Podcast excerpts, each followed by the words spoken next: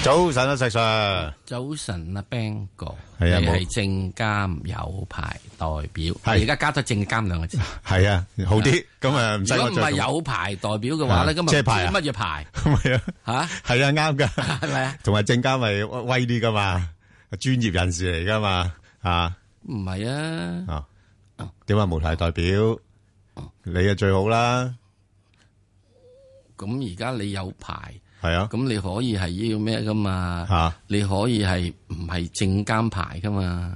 咁係咩牌啊？唔係你係金牌打手牌都得 到，哇！金牌打手仲勁啊！咁梗係啦，唉喂，琴唉琴日就係呢兩日見到啲金牌打手出現啦喎，係啦，唉喂，石 Sir，我真係我想問下你啦，嗱啊，誒，我哋咧就喺超低息環境底下咧，亦都經歷過啦，咁亦都嚇受惠㗎啦。咁誒喺譬如好過去嗰兩日嗰啲咁嘅超高息環境底下咧，好似同我哋又冇關係喎。即係嗰啲一百厘息嗰啲，其實我都想㗎，我都想想將嗰幾萬蚊人民幣問一問佢，喂，可唔可以俾一百厘息我啊？咁樣，但係冇人睬我喎，唔係啊你已經攞緊噶啦，我攞緊，係啊。點解啊？嗱，一百厘息佢一日啊嘛，係你一日嘅時要除三百六十五日啊嘛，係除完三百六十五日之後，啊一百厘除完三百六十五日之後，得幾多厘啊？都係零點幾厘嘅啫喎咁你而家係咪攞緊年息零點幾厘啊？係喎。點止啊？人仔時你仲攞緊三厘幾 㗎？啊，咁我又唔係咁計，即係我我調翻轉頭計咧，就因為佢同我誒誒夾高啲息咧，我雖然息嗰度受惠唔到，我匯率嗰度起碼唔使輸咁多，哦，係係咪咁你又呢個唔係咁計我嘅，係咁計啊，你我我匯都率開唔心使算㗎喎，你起係碼啊點解最近呢嗰啲咁嘅啫？嗱哦，即係嗰只誒騰訊啊，嗰只有中移動啊，嗯呢幾日節節雜雜上咗嚟啊咁我市要升啊嘛， ？No，唔係咩？佢哋人民幣收入嚟㗎嘛。但係當然系咪啊？咁人民幣唔使跌啦，係啊就即時佢哋嘅收入咧，係喎，就即係唔會即係俾人喺係喎嗰係度喎打咗打咗一係棍咯，喎，茄哩咔啦計埋晒啊！即係誒誒，我都受受惠，係咪因啊？為我我盈富基金裏邊嘅又有騰訊又有中移動，係啊，係啦嗯咁所以佢嘅情況之中咧，咁咪即時話等於啊，等於係係你人仔升咗，嚇譬如啊，升咗兩三個 percent 嘅話，譬如啊，嚇咁即係等於佢嗰個嘅係匯率就唔需要蝕兩三個 percent 啊嘛係啊，唔使蝕即係賺咗即係賺咗啦，啦，係所以啊，佢升翻呢個兩三個 percent，又正常五個嘅 percent 就正常咯。係冇錯冇錯。系咪啊係？啊所以咧嚟緊呢，二零一七年嘅時候，如果你相信人仔會係出現一個咁樣點啊嘅，點啊點啊！出現咩先？诶嗱，誒我哋啊梗係唔可以講住係。啦我哎 出現而家咩只先，啊我而家只係要 咧介紹俾大家係知啦。等陣你喺呢個十點四十五分係，一定要留喺我哋呢度。我哋講緊明年人仔嘅係走向，因係為人仔走向咪剛才我講過咯。今年人仔就走啦今年係啊你就一定會影響到就影響到係啊，即係好大啊！嚇影響到起碼你有兩隻嘢，係啊一隻叫騰訊，一隻叫誒中移動。多多少少同人仔有關係㗎啦，你嘅投資係一咪啊定係會哇！如果你話人仔跌 ten percent 嘅話，哇！咁你揸唔揸中移動？哇揸唔揸即係騰訊啦？你唔好嚇我啊！唔係，我而家咁講啊，但係頭先我聽你講，好似好似可以可升可跌咁嘅喎，你係啊。唔係咁如果人仔啊到時唔跌即係 ten percent，係反升三 ten percent 嘅話，啊咁啊？你追唔追呢個中移動係同埋係追呢個騰訊呢？啊哦，咁又唔同睇法咯，係咪啊？係啊所以咧嗯，我而家睇到人仔嘅影響咧好大以災。係啊，同埋啊對對全球都好大影響，所以真係要嗰留啲係意。咁樣，係啊嗰啲唔關我事，呢嗰啲啲大又唔關人你之事。啊，咁啊我啲蟻民，係我啊只係睇住我嚇呢盤咁嘅係係啊古仔嘅啫。係係系咪啊？係啊，係古仔嘅啫嚇啊！咁啊，頂籠啊，即係睇多隻就係睇多隻呢個係誒中國銀行啊，嗯啊北京嗰只啊咁樣係啦樣，係啦。佢肯定係呢個人民幣資產為主噶啦，咁啊，梗係啦，即係你係咪啊你中資股好多都人民幣收入為主噶啦，係咪啊？咁係啊，啦嗰啲咁嘅銀行股係咁啊起碼咁樣嘢啦，係咪啊？嗯咁啊，如果仲有國內啲地產股咧，係咯，係咪啊？啊哇，，真係好，影響大以災咯。咁一定要睇住人民幣嘅趨勢啦。係啦，咁所以跟住咧係十點十點九，啦，好，聽住咁呢咁度你聽下電話先，好啦，好咁我聽住電話先啦。好啊，阿洪洪女小姐士，係洪女士，誒，早晨啊，兩位主持早人。晨你好，係誒，我想請問咧，嗰個第一隻就係二三八二啦，係啊第二就係七零零，嗯第三隻就係匯豐五號，係誒，第四隻就係三八八港交所，第係五隻咧就係八二三。我因為有啲冇貨，我想睺下。哦，你邊啲冇貨先二三八二咧，我係沽晒嘅，哦誒七零零都係。 ？OK，好咁，五五號咧，我係高追上次六啊七個，好似六啊七個八啊，好點解啊攞好六啊五好啊秒咗啦？好啊，咁八二三咧，我睺咗好耐，從嚟都未買過，但係一路高跌咗都好高。咁就係最最多咧，就係揸住港交所三八八，就揸咗好我就揸咗七年嘅啦。哦，七年即係賺錢啦，嗯，都有五千股啦係啦，但係因為啊我誒好耐之前，好啊二零一五年去高追咧，我係出差咧就估唔到，等到而家哦，咯唔。緊要啦，係啊，嗱，我搭咗你頭嗰兩隻先啦，一間啊石 Sir 搭埋其他三隻。咁啊，信宇光學咧，其實就我覺得佢估值比較高嘅。咁最近兩日咧，只不過係因為有啲大行推薦佢咧，咁佢嗰個股價又升翻上嚟。咁其實呢個股份咧有一定嘅波動性喺度。咁啊，去到呢啲價位咧，我唔覺得係有太多嘅水位噶啦。咁上邊誒四十蚊嗰度咧係一個非常之大嘅阻力咯。咁所以我會建議，即係如果投資者有興趣嘅話咧，又等佢落翻去大概誒、呃我諗三十四、三十五蚊度啦，先至考慮。咁當然你近期嚟講，未必一定會落得翻噶啦，因為而家似乎即係市場啲即係環球股市啦嚇。誒、近呢一兩個星期咧，都係做得比較好嘅，咁所以誒佢、有啲機會咧，再誒、呃上翻啲咁多啦，譬如去去到三十九啊，咁即係禮拜五都係見過啦。咁但係就即係似乎嗰度都係誒好難再上噶啦，咁等佢低少少先可再考慮。咁另外就騰訊咧，其實之前一百八幾蚊嗰啲位咧就要買噶啦。暫時上面就唔會多嘅，咁都係去翻二百蚊度啦。咁你嘗試下捕捉翻喺譬如一百八十蚊啊，至到二百蚊呢個區間裏邊咧，買埋呢個騰訊咧，我覺得都係幾好嘅，因為誒、呃即係呢啲都係誒、呃重磅藍籌股啦。咁再加上就係、呃仍然處於一個較高嘅增長期，咁啊，即係投資者對佢個前景都仲係比較睇好啦。咁所以誒，呃佢、又唔會跌得好多嚇，啊咁、但係問題始終估值係比較高。咁所以咧就佢又誒、呃升又唔會升得太多咯，咁所以呢類股份我比較上建議咧誒喺個幅度裏邊咧就做買賣嘅，啊即係頭先講啦，即係一百八十至到二百蚊度啊，因為有時都要跟翻大市嘅波動嘅，啊咁就好啦，咁我哋又啱翻嚟啦，石 Sir 搭埋嗰三隻啊，唔該，好啊好，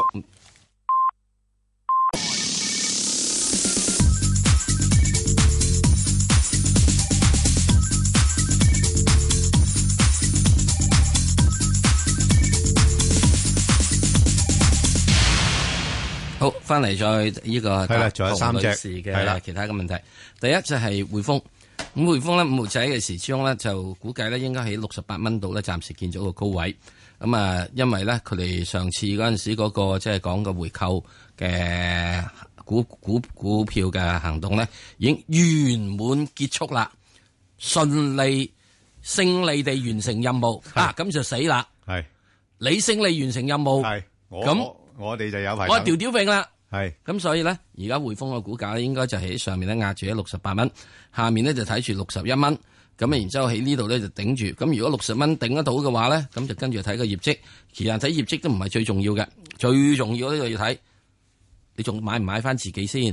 咁啊業業績嘅時間會會佢透會講露啦，佢透會露講佢一定會嘅透露嘅，係啊佢一定會透露嘅啊。若然佢話佢買翻自己嘅話咧，係嗱有好有唔好，嗯唔好啦就即係話你冇信心啦，係啊。你先自己係啦打腫塊臉啫嘛。而家經濟好咗，仲唔放多啲係咪水啊出去？做咁生如果你意話唔係喎，係啊嗱我如果話明啦，我又唔會呢個買翻自己噶係啊啦，我唔會打翻自己啦，我而家內部結構搞好，我派高息俾你係咁呢個由而我仲家要可能未必太受歡迎唔喎，係會唔會啊？都會噶。都會啊，佢最最緊要係，我明年我派高息俾你。係係嗱，我即係我以我以我以係息友，吓唔以價友係。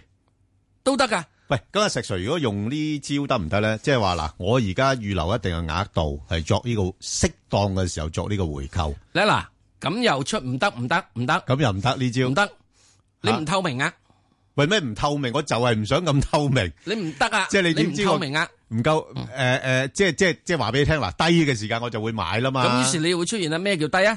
啊咁你講俾我知啊！係系咪嚇啊？哇！你講呢個位低啊！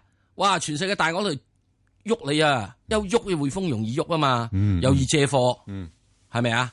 劫你上去又得係，喐你落嚟又得嚇，所以一匯豐嚟嚟緊呢個樣明嘢刀咧，明槍啦，嗱，真係一定要咁樣睇啦。嗱，即係話第一，你話誒唔係，我會呢個誒，我已經而家咧係自從上次購買之後咧，我已經身身強力壯啦。嚇我嚟緊呢，我會嚟緊啊未嚟緊嗰三年吓係我預計可以有加息嘅。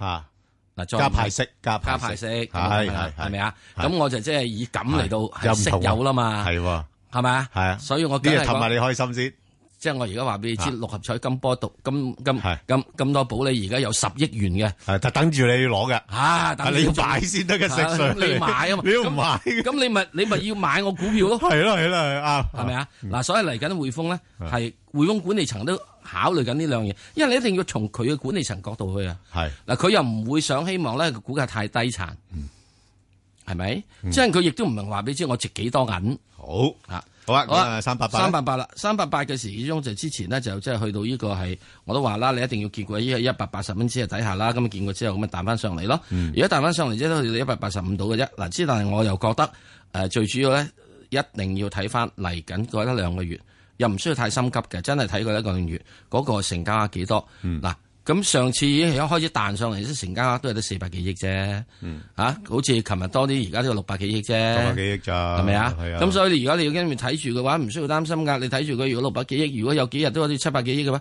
嗱，因為呢一個禮拜翻嚟嘅咧，可能就因為人仔咧企定定。係咁之前好多沽咗要係補倉啦，補倉嗰沽空嗰啲嘢啊沽啲咗嚟補倉啦。沽空啲人仔股票嗰啲啊，係啊，即係你係嘛睇淡人仔股嗰啲咧，咪同要埋補本翻本身你補翻佢咯。係啊咁所以你補翻之後咧，所以嚟得係好急嘅。係啊，真係嚟到急之後，跟住之後嗯有冇跟住真金白銀再跟住就 follow 補 through 完咧？就冇噶啦，係嘛？係啊嗱，唔係，我而家唔知道嘅，係啊我真係唔知嘅。嚇佢可以係補完之後有其他新資金湧入誒嚟嘅，誒，要視乎有冇啦，就係。啊係啦，所以嚟緊呢個禮拜如好果冇就重呢要啦針。就完噶啦，補完啊嚇，如果唔係嘅話，我就估計啊咧，去到今嚟緊個禮拜三咧，係佢就話俾你知，誒我又唞唞啦係啊係啊，啊，咁所以喺二萬即係恒指啊，誒二萬二千五百點啊，誒至到二萬三千點啊，同埋二萬二千點啊，呢度浮沉咧係一個即係重要關鍵位。係如果你會落翻去二萬二嘅話，我就覺得仲要成交啊唔多吓。嚇。成交唔多吓，好咁就即係唔係幾好啦。好啦咁另外咁一啊，隻所以三百八就睇佢成交啦。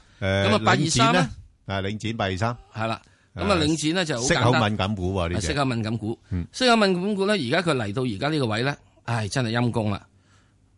去到五啊三個半度咧，係一個阻力位嚟噶。嗯，咁佢一定要企喺五啊三個半上面。嗱，呢只股票咧，我就會咁睇嘅。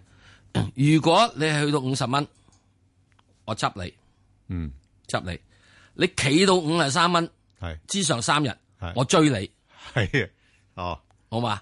就係咁多嘅啫。哦因為點解咧？因為你一定要睇翻係有冇其他嘅係誒呃嘢咧，係另一因。因為最近譬如好似誒、呃上個禮拜五講緊嗰個嘅係美國嘅就業數據嚟公佈嘅話，係好多信息唔清晰嘅。嗯有啲人認為咧，佢今次嗰啲好鷹嚇，係，嘅。嚇，嚇，係，咁之但係，我又話俾大家知，有人咧曾經睇過呢個十二月嘅美國誒、呃即係聯邦儲備局佢講嗰個即係嗯會議報告啦，超過有廿幾個地方用字啊係叫 uncertain 嘅，廿幾個字 uncertain 係啊，啊，係啊，啱㗎。你-你而家係好多嘢都uncertain㗎，即係好咁啊，不確定 uncertain，㗎嘛，係啊，啊咁你點能夠確定話俾你知你明年一定加硬三次咧？會唔會有一次又係嚇只係加一次咧？係啊，即係而家我哋最確定嘅就係不確定咯。咪係 咯，嚇咁所以呢個過程入邊咧，喺呢點點解咧，就係、嗰個突然之間，即係嗰個息口敏感股咧係翻嗯嚟。咁當然啦，領展佢翻嚟之後，亦都基於有樣嘢，嗯有啲大行咧就認為啊，啲收租股喺嚟緊嗰年入邊會係表現好，因為話已經係跌得夠殘啦。唔係，我諗最主要呢排因為咧，誒、美匯又回翻啲，咁美債息又回翻啲，咁啊，即係呢個係咧，其啦實即係最最俾人鼓鼓吹得最好嘅就係只九倉啦，好多啊係大行出報告話正啦。啊，因為買資產嘛，啊，跟住咁啊梗係啦，啊有嘢買啊嘛咁啊跟住之後又或者希慎都好啦，係啦希慎唔會賣嘢噶嘛，理論上係咁啊跟住之後帶動晒所有嗰啲收租股都好啦。係啊咁其實有樣嘢喎嗱，記住有點，會唔會有樣嘢就係話人哋高興你去飲啫啊，你唔使做人情啊。係做完人情嘅話啊，你都唔知你人情係係咪即係抵得翻你食嗰餐嘅價嘅係。喂，咁啊，阿石 Sir 想問一問啦，你八二三你會唔會飛佢噶？你五萬蚊你你就鬧佢，吓五啊三兩誒以上咧就追佢，咁咩價位你會飛我佢五咧？萬蚊咧會呢個係點解會鬧佢咧？佢現咗有四厘息啊嘛，咁我知啊，我而家問你幾多，大概咩位會唔會飛下佢啊？會五啊七蚊啦！你上次高位我仲唔飛你啊？哦，哇！嗰陣時嘅時你得翻三厘三厘零啫喎，係有五啊七蚊就好咯。好，係咪啊？再聽電話啦，五啊七蚊仲會飛佢，好多人都飛 佢啦。五啊五蚊我都飛啦。咪係咯 啊係好。好，阿梁女士係系啊，诶、早晨各位。早早晨。晨咁，我诶、誒退休人士，我想問咧，我就七個二買咗建行，係揸咗一年佢都跌，咁我走咗少少碎股賺錢使，係因為退休啊嘛。咁啊诶、誒好唔好？即係而家咁嘅價錢，即係放咗佢忍痛。诶呃嗱，呃我就覺得诶呢個價錢就唔係幾點樣講咧，唔係幾直放咯吓。係啊，咁哦如果佢有機會去翻六個二度啦，六蚊六個二度，你又可以減少少啦，吓、哦，都唔啊咁好走晒，因為係都诶、都買咗十萬。係啊，其其實嗱，诶、呢類股份咧，我我又唔係話好擔心佢會跌好多嘅，因為佢一來佢個估值就比較低啦，咁同埋個派息都有翻五厘六厘啊咁樣樣。係咯，咁舊年收咗四係啦千好似。咁同埋嗰啲嘅誒誒所謂嘅北水咧，佢要落嚟香港買股票咧，都可能都偏向買呢一類即係比較上大價嘅股份。哦，咁所以我覺得佢咧，即係你可以做誒、呃如果你比較上留意個市況咧，誒、如果我係你咧， 我就會捕捉啲價位做嘢咯。即係你將一部分嘅錢咧，誒攞出嚟咧，咁你可以繼續係投放喺呢個股票度都得嚇，哦即係你唔使等到要去翻自己買入個位先走嘅。咁哦你嗱，佢佢大概咧一落到去大概五個半五個六咧，佢通常又唔係多跌嘅啦。哦，吓，但系一上到去六蚊啊、 六個二嗰啲位咧，佢又唔升噶啦。嗯。咁你就喺呢度做一啲買賣咁樣樣咯。哦，即係話放咗出嚟，等佢五個幾又入翻去。係啦，係啦，係啦，係啦哦，就揾揾佢嚟幫補下。因因為呢哦呢只股份你比較熟啲啊嘛，你要揸咗係咁啊，係耐啊。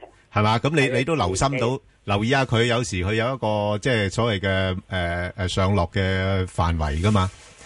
哦。下下就係咁樣樣咯。如果你話诶、哎我都費事煩啦，咁樣樣诶、呃即係以你老人家咁诶、呃可能唔係太即係值得花咁多精神喺啲事事情上边咧，咁你就擺埋一邊，我又覺得都冇乜問題嘅。哦，即係冇問題，我誒出年收埋息係啦，之後先走。係啦，係啦，冇問題繼继续收埋息。先咯，係啊，继续收埋息先咯，吓、好好嘛，好哦好啊 o k 好啊好，嗯，多謝你，好，再聽電話啦，好阿李生，喂，我係啊，係啊唔該李我生想問三零八，系啊，点情況咧？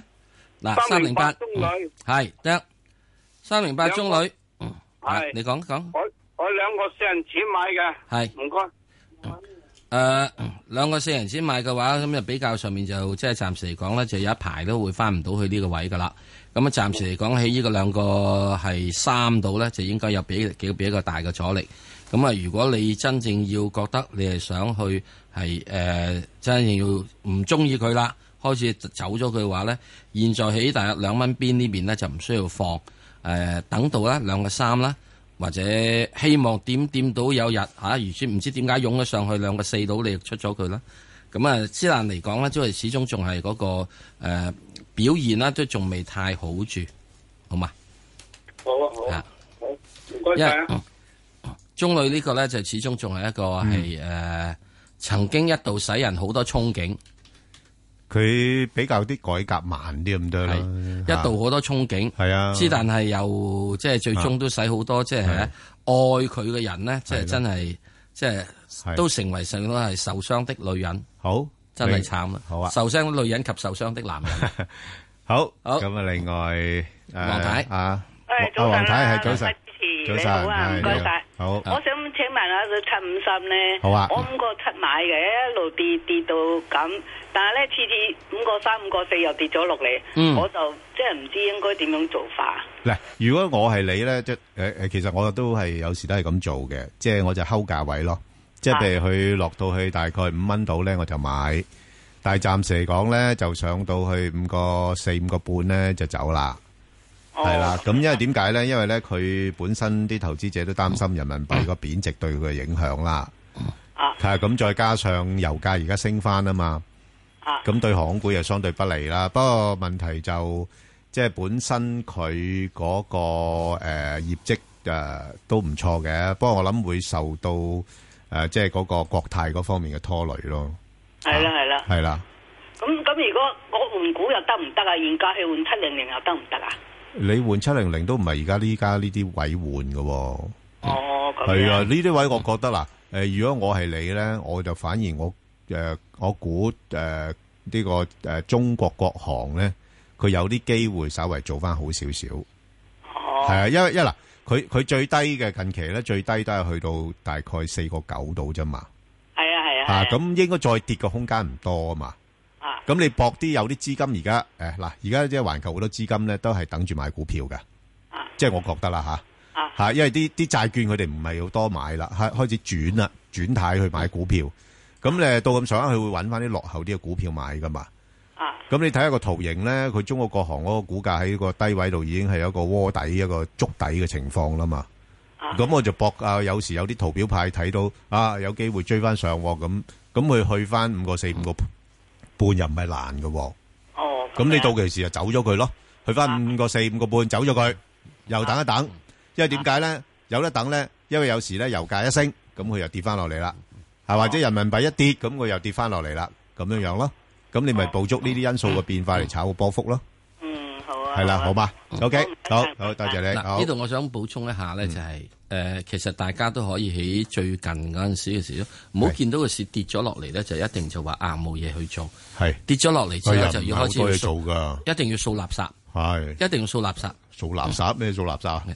喺金鋪掃垃圾啊！ 哦，好多啲金咧哦沙咧係跌咗落地下嘅，係跌咗落地下咁你唔會再跌落去條罅噶啦哦嗯嘛，除非下面有個地牢嘅啫，係咪啊？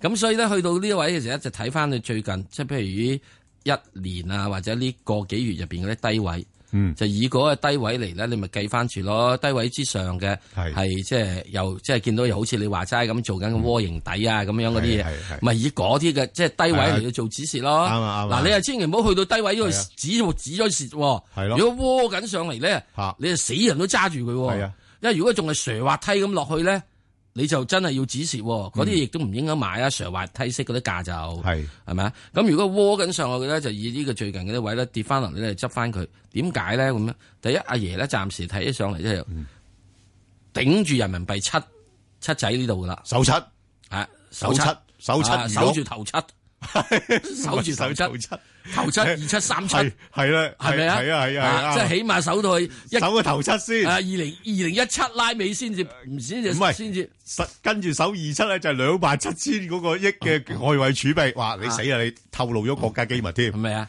咁然之後再跟住嘅時鐘咧，咁就去到呢度啦。咁即係你會見到咧，就搏翻嘅上去。同埋一樣嗯嘢，最緊要嗰只股票有要有市盈率，係冇市盈率，係啊，即使你冇錢賺，係冇錢賺啫，冇息派啦，唔係啊？如果係直情直情即係冇氣啊，冇命啊係係嗰啲嘢係，直情即係血氣都冇，呢係僵屍嚟嘅。嚇間唔中會彈一賣彈嘅，有時啲僵屍都彈兩彈，咁跟住又瞓翻低，底氣都睇得多鬼賣鬼咁你要有個道士嚟先得 㗎係啊，嘛冇。錯係啊，冇冇個茅山道士咁係啊邊個係啊彈咗出嚟咧？係啊咁啊茅山道士嘅時，等陣一彈完之後，佢就收收工，你點搞咧？係係咪啊？所以我幾時都係要等翻佢好啫，自己有能力去彈。好咁跟住咧要派下息，最低限度你要俾我兩兩厘半至三厘。咁其他嗰啲可以有諗。 OK 好，咁啊李女士，李女士，李女士早晨，早晨，啊呃係誒早晨兩位，係早晨啊係，石先生係，我想問一三六啊，我持貨好重啊，嗯哦嗱一三誒六買咧，呃咗買買咗嗯一三六咧成係我正話已經講咗啦。我我我六號四買嘅，我買咗一百萬股。唉，都好慘。啊嗱，你嗰只咧點解咧？因為我我睇到即係電腦睇到你係嚟緊問呢一三六，之前我睇咗，我之前都講咗，一三六係第一冇市盈率嘅，嗯，即使佢係蝕嘅。佢一路都虧損緊啊第嘛，二，佢係冇派息嘅，嗯係咪啊？係嗱，咁所以咧，我會覺得嗯呢一隻嘢咧，佢暫時嚟到而家呢個三三毫八到呢個位咧，就已經差唔多暫時企定啦。咁你就要企住喺呢度咧，就見得到。我自己覺得，誒、有機會嘅話，誒、如果佢有機會能夠真正喺企到喺四毫二二四毫二嘅話，我諗你就要走噶啦。唔係嗰陣時買咧，啲人好多咧就覺得係騰訊入咗股啊嘛，揸成兩成啊嘛，騰訊。咁啊呢個咩誒誒，另外一間咧恒大又揸咗成五啊五個 percent 啊嘛，咁諗住有搞作啦，係咪？嗱，呢啲嘢咧，我就會覺得咁睇嘅。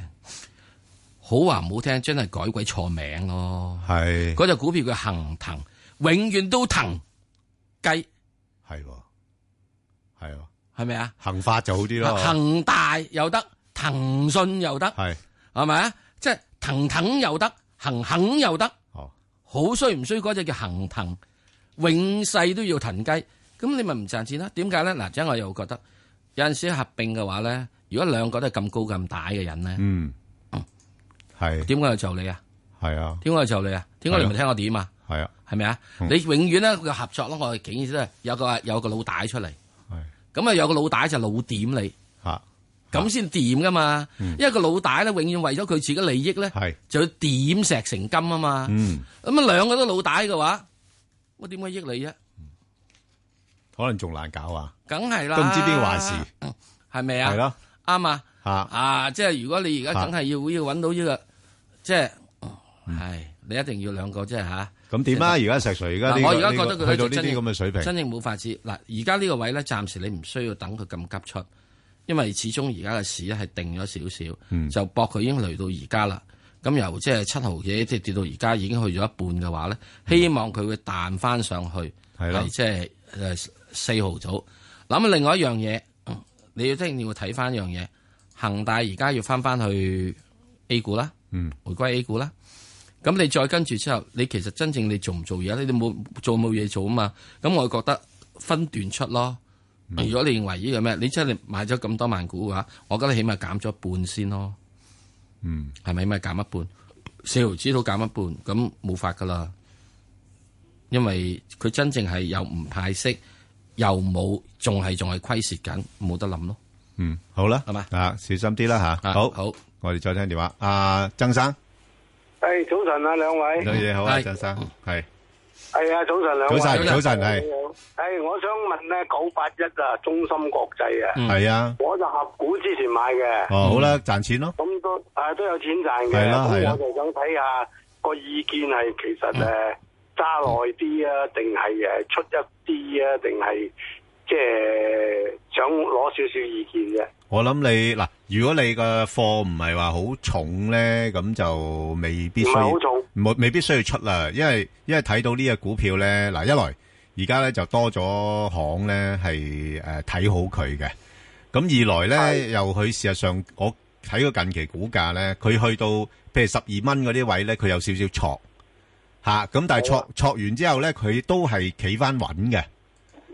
係啦係啦，即係個意思好似未嗰個升勢未完咯，咁同埋我正如我我之前去去估計佢咁有心咧去養大呢個股票咧，佢佢唔誒誒誒唔單止係咁嘅，佢應該係想可能有機會入入做成分股啊嗰啲咁樣樣嗯睇。大啲嘅。係要睇大啲嘅，做 大做強啊！呢、個股票係係啦，咁所以你變咗你出咗去，我諗未必揾到個好低嘅價俾你買得翻咯。係啊，我就睇佢個嗯位好似成日想戳佢啲貨出嚟咁。係啦，就想戳啲貨出嚟啦吓，咁、咁我嗯我阿石 Sir 點睇啊？石 Sir 好似佢啲好有心得嗰啲嘢。誒呃呢只嘢咧就暫時嚟講咧，佢由呢個之前咧，即係大約係即係應該嚇、低過七蚊嗰陣時，同我講過，佢哋一定會做咗七個八以上啊嘅，即係多過咗一個所謂嘅係誒誒一美金股先可以俾外邊啲人嚟到去買賣嘅。咁啊啦、你一定要留意一樣嘢，佢哋會唔會有批股？係若然有批股嘅話咧，你喺批股價上面咧，再炒多一成至兩成，或者永遠以個批股價做指示價。嗱，因為如果佢真係要再做做做高嘅價佢嘅話，應該理論上係要有人批股嘅，嗯。即係喺市度數嘅話，好話唔好聽嗯，個個都諗住佢去做大，成日都係只係出一手俾你。咁我作為做做做即係想炒上去嗰個索羅嗯索羅索羅索羅陀啊！大佬我都悶死啦，點做嘢啫？係咪啊？所以佢一定係有批股，一有批股你會知道咧，就同佢攣多一鋪。咁一哦攣完呢鋪啊，你就會做。點解咧？第一，佢市盈率係廿三倍。嗯。你作為做呢個 I T 股咧，唔算叫做好貴，嗯真係 I T 股你唔算好貴。如果有前景嗰啲，嗯你根本俾你真係睇廿五三十倍嘅啊。咁之但係如果你作為咗佢衰盡，佢冇派息，係咯係佢咯，冇派息，最衰嗰樣嘢咁佢淨係只係睇個價。嗱，我而家只係擔心咧，你一定要及實一個位十一個三。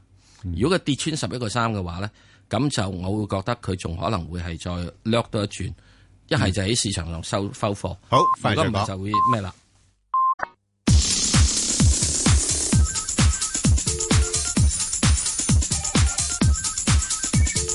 石鏡泉邝文斌與你進入投資新世代，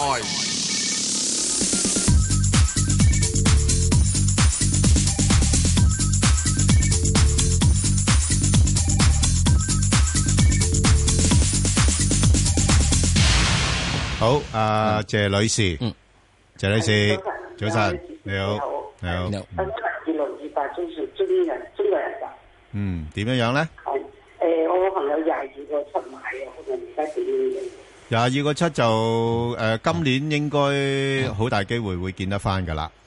你見下翻啊？嚇不我不開咗幾多度啊？開咗幾多度？誒，呃今年我睇應該有機會去翻大概廿四蚊度咯。廿四蚊度。係啦，咁不不過短期啦嚇，短期咧佢會喺翻二十至到二十二蚊呢個區間裏邊度上落。好，係啦，哦咁咁佢要咁樣佢要突破咗廿二蚊，企得穩喺廿二蚊度咧，就向上推多兩格，咁就廿二到廿四咁樣樣咯。 OK，好啊，好啊。係哦啦，因為嗱，诶，人壽佢個股價咧都要睇 A 股嘅吓，因為佢哋嗰個投資收益咧都好取決於 A 股市場嘅表現。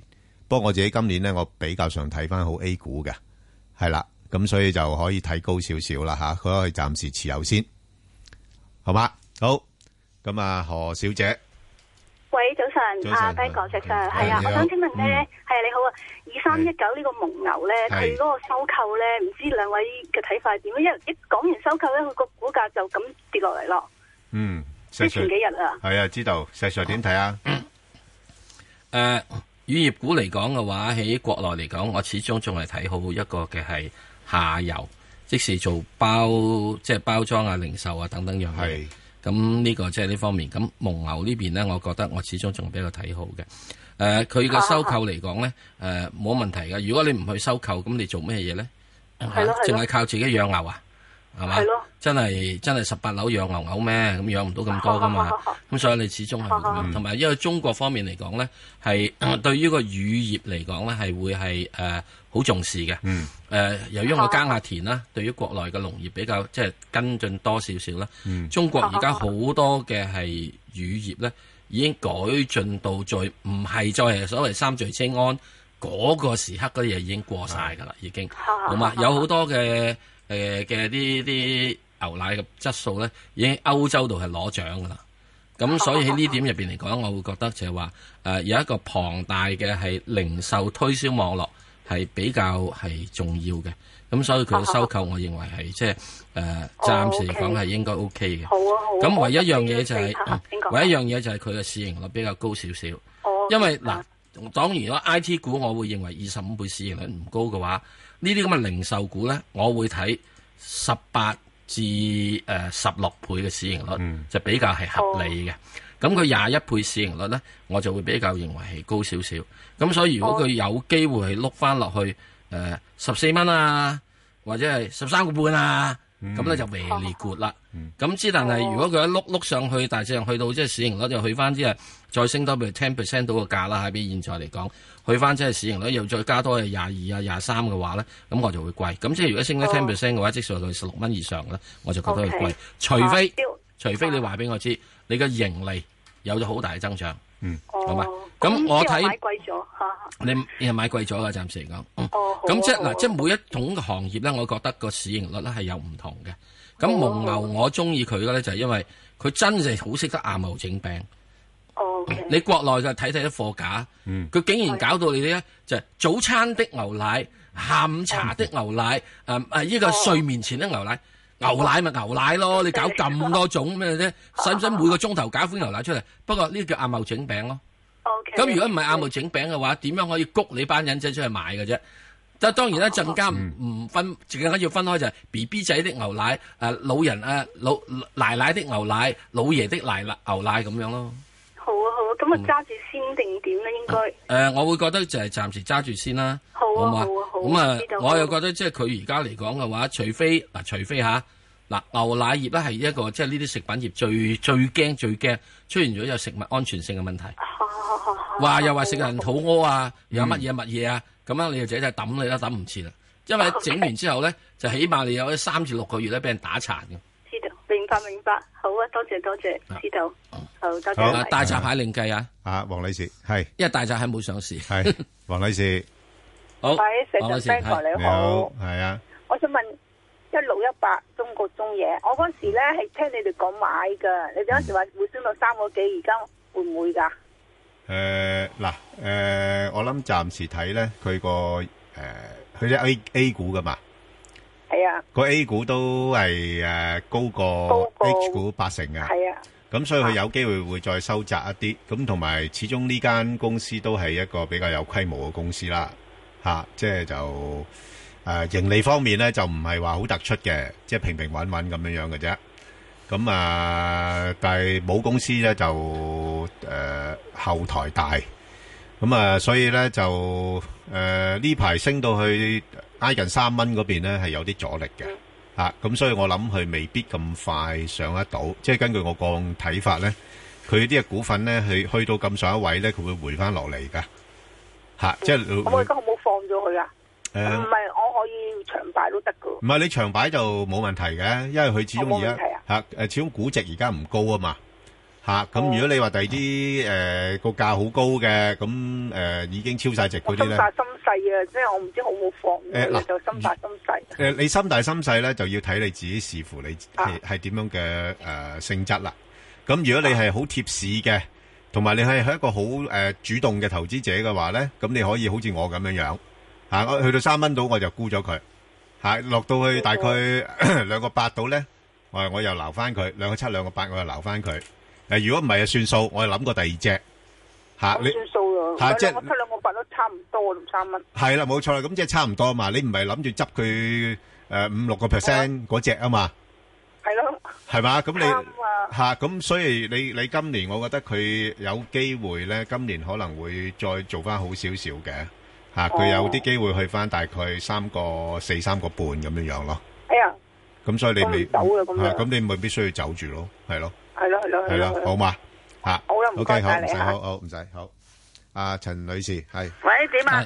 陳女士喂，係，你好，你好，係我想问下二一二三啊，一二三，好耐啦，揸咗係咪诶？揸好耐係啦啦，不过买得好贵噶我，诶，唔使講噶啦，好多好似你咁嘅情況噶啦，揸咗好耐，但係股價又唔喐，系係啦，啦，係就唔知佢想搞乜啊，石 Sir，系啦，系係啦，啊，資產折讓啊大啦，咁但係好似成日都咁大，系啦，係啊好似誒喺大致上一蚊到嘅時鐘就唔需要理佢啦，一蚊呢個咁上下附近，我咁估計佢喺比較一個誒、呃不遠的將來咧，就上翻去大概一個一個二度啦，一蚊零兩毫子度啦，因為啊佢現在嚟講仲有四厘七息，呢、個市盈率即係十唔会一倍。上翻两蚊两蚊几啦，對唔住，上唔到啦，兩嗯蚊幾嗰陣時係佢呢個發緊夢嗰陣時。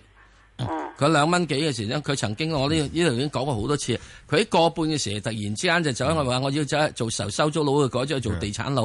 咁於是當時炒佢上去兩個半，咁跟住就除翻落嚟啦。咁啊而啱啱就遇到阿爺咧，就話呢個打壓呢個房地產潮嗰陣時，佢打咁已經即係因为我啊買咗好耐噶啦你，一定係好耐啦。如我果你有兩两两蚊同埋两個幾三蚊買嘅，啱噶啦，你如果兩個幾嘅一定係好耐噶啦。係啊係啊佢好耐都未見過兩蚊啦，係啦，係咪？啊？咁所以呢呢個衰 dạ, 啊日日都係一一一字得個，系啱啦，因為佢好耐已經冇見過兩蚊，已經差唔多有成年幾年未見過兩蚊啦。係啊，咁所以你暫時嚟講咧，佢而家喺呢個位度咧，一蚊到呢個應該就有啲係誒誒支持嘅，又唔需要諗住走住。真如果佢上翻個二度啊，或者個三度，你可以諗住走一走咗先啦。可咁以如放 à? 啊，係啊，要放翻佢啦，就個三度或者個二度放咗佢，咁樣一蚊又要鬧翻佢，咁哦係靠咁樣樣，係靠咁樣嚟去報仇噶咋，冇㗎。啊係啊啊，你想佢即係想揾兩蚊嘅話，哇！呢、個即係即係即係好簡單，我都好想翻翻去，我又好有頭髮嗰陣時，十八歲嗰陣時啊，翻唔翻到啊嘛，係啊，à, 啊就攞咁幅咯相出去睇下咪得咯，啊誒咁好，我想問一問添啊。啊！诶汇丰會唔會有七十蚊 à? 啊？誒、我哋會講個匯豐暫時，即係之前有我哋講過匯豐噶啦。係啊誒今今朝早我哋講過匯豐噶啦。係啊，誒暫時短期見唔到。聽得慢啊，聽唔到啊啊。！誒，你你翻再聽聽啦翻先，上如果問翻上人啦，好嗎？係啦短期應該見唔到嘅，短期見唔到咁又大約有幾多到啊？六十五，六啊五啊？係啊，好哦，如果七十蚊好難啊係嘛？暫時短期難，好唔好啊？去到二零一七年年底先啦，睇睇啦，好唔好啊？啊，好，好，唔該你，好，好，我哋李女返去啊，士，李女士，李女士，系诶，两位主持你好，係你好誒早晨。诶，我想問下呢只阿里健康啊，二四一啊，係我就好高位買嘅，十四蚊到買嘅，啊咁就都揸咗好耐啦。你一定好耐啦，你一定好耐啦。嗰陣時好多都係冇阿里之名啫。係啊，係啊。十四蚊嗰時，而跟住之後你一睇到個大眼的多啊趙薇放咗貨，你都唔跟貨，唔放，係咪啊？阿里健康我唔係我知唔係阿里健康阿里健啊康一哦係樣都有嘅，係因為阿里健康呢度咧就係好多時之中，佢而家最主要做嘅嘢，始終就係做一樣咁樣，佢做藥業，佢認為可以啊去到呢個賣藥，呢、個我哋以前都講過喺呢度噶嗯啦，就係國內嘅時候你開藥行咧賣藥咧係需嗯要嗰個地區嗰啲大老大嘅藥鋪。嗯通過肯要俾你喺度開店先得嘅。所以國內呢個呢嗰、個地區嘅藥店嘅保護主義色彩好重嘅，係好難、好難、好難、好難，俾你可以用飛機送藥去送得到藥嘅，明白？所以呢點入邊嚟講，我對即係阿里健康呢度呢，我就即係除非國務院肯改條例，即係我睇唔到點解會改得到條例，因為太多係固有利益喺度呢個打實晒。咁所以我覺得阿里健康呢，喺呢點嚟講呢，佢比較困難去打開一個真正能夠賺錢嘅門路。講完啦，咁即係啊诶，即係放咗佢好啲咯，係咪？嗯，嗯你都揸咗好耐啦，係咪啊？係啊係啊。如果喺呢個好耐時，你好早時將喺佢三蚊嘅時，你放咗佢，佢第一次見到三蚊嘅時，應該就點樣？二零呢個一六年，哇！你喺二零一六年你改咗只只騰訊嘅話，我諗你而家都即係搏翻啲啦，係咪啊？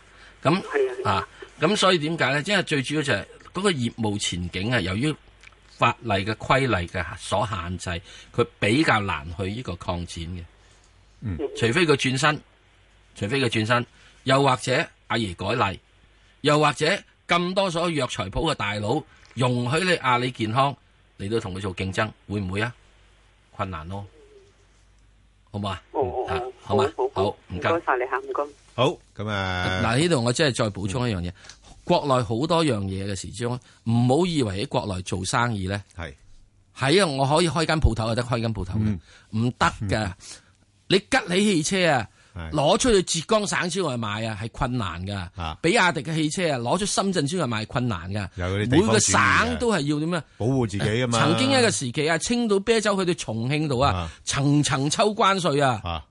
會㗎，係啊。佢唔佢咩？你以為咪喺中國入邊啊？入咗去呢個深圳河就冇税啊？ 係啊唔係對唔住，啊入邊由呢個山東省嘅青島啤啊去到重慶啊，重慶我冇啤酒啊？點解你飲重慶啤 酒啊？嗰啲叫跨境稅。 係啊。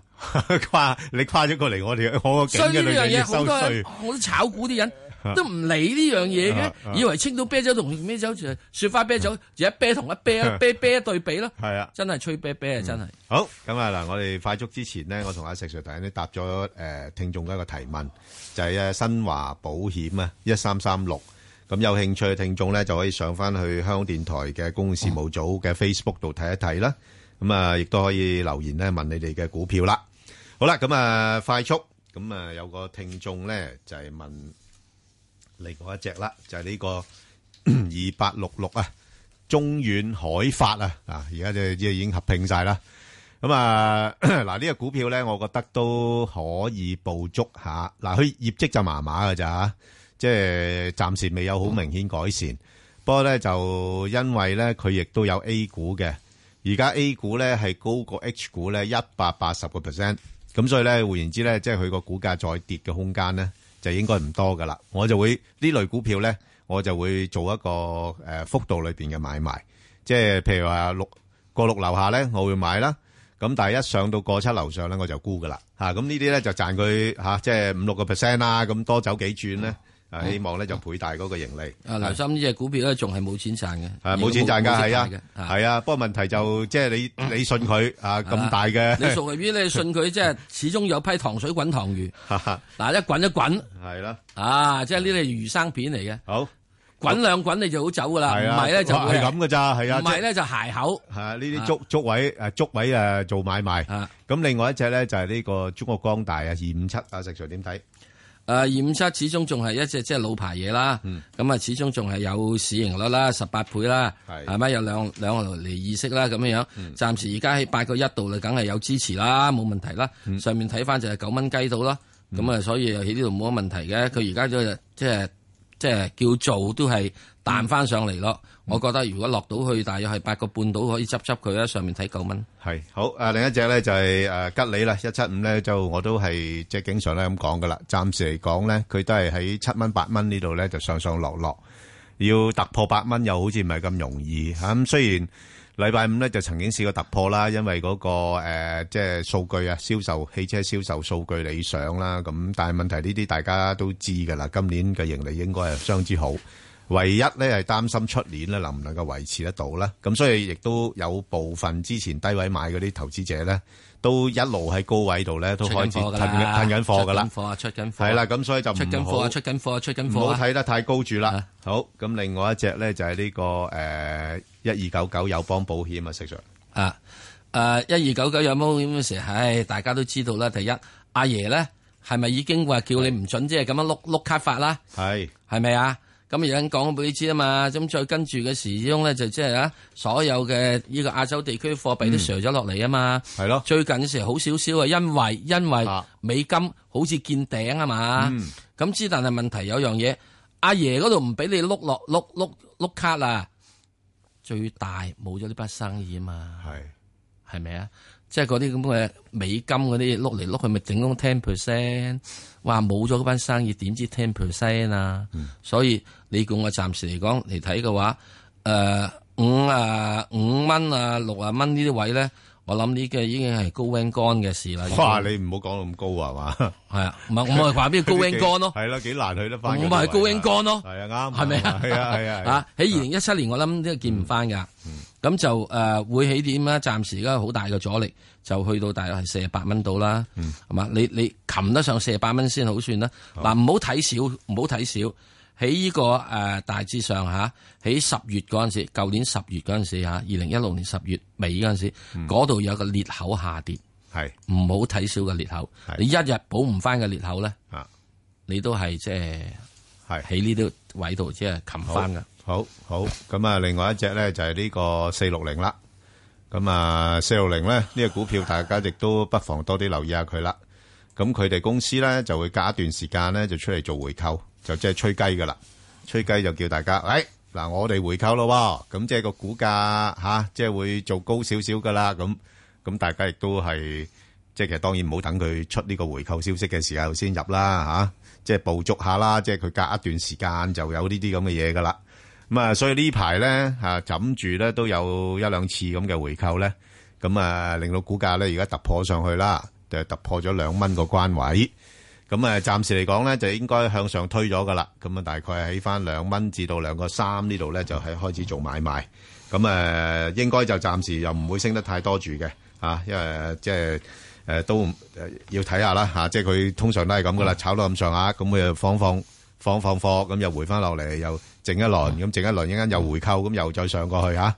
我自己覺得四環醫藥遇到最大嘅問題咧，就係嗯你點樣得翻到機構投資者嘅信心。咁啊，梗係啦。咁其實佢係嘅啊基基本個整體嘢唔唔差嘅。係誒市盈率你都仲係大約喺十倍以下，息率都有三厘度。但係今年個業績會差㗎，係會差啲，即係舊年嘅業績會差啲㗎舊年即係會相對係啊差係嗯啲啊。咁所以咧，如果佢落翻嚟嘅時鐘咧，大約你即係兩蚊到邊啊，個係啦九啊，個八咧，又唔怕執執佢嘅。嗯係啦。咁因為始終，除非你話俾你知，又你即係即係又再蝕啦，嗯係咪？又再帳目不清楚啦。係啦。啊，咁即係而家問題最主要就係誒，你真真正正再即係 broken heart 啊，嗯，即係機構投資者 broken heart。係。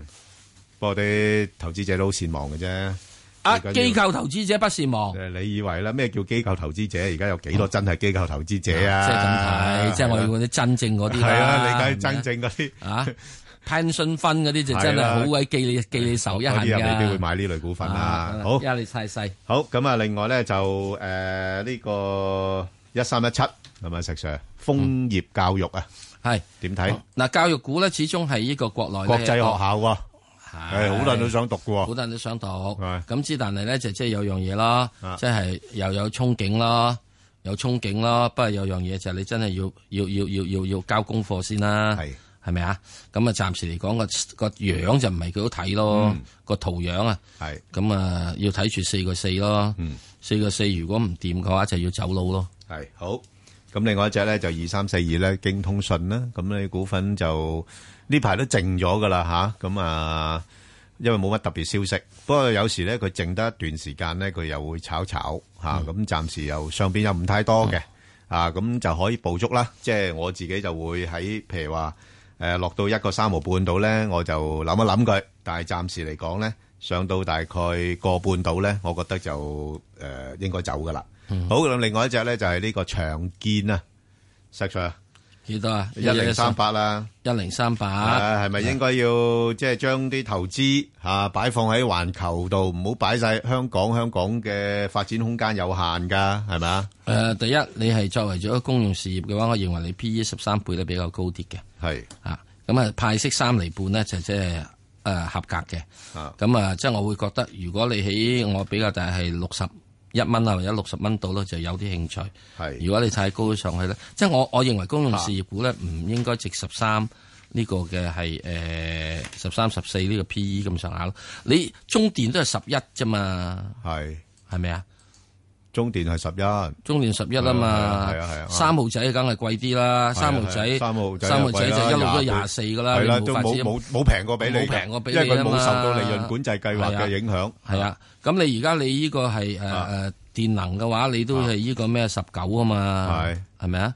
咁你即係走國際嘅，走國際嘅話，你十三我覺得係高啲咯，係係咪啊？好啊，咁啊係咯，好。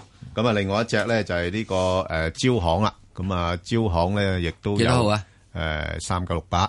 咁佢都有誒 A 股嘅，不過個差價唔唔多唔大嘅，啦即唔係誒七八個 percent 到嘅啫，高過。咁誒呢個股份咧，我又覺得嗱，招行相對嚟講咧，即係誒係中小型銀行股嚟講做得比較好啦。嗯不過就而家現價嚟講，稍微略高咗啲咁多。咁如果有啲機會落翻去大概十七個半啦，嚇、咁就可以考慮。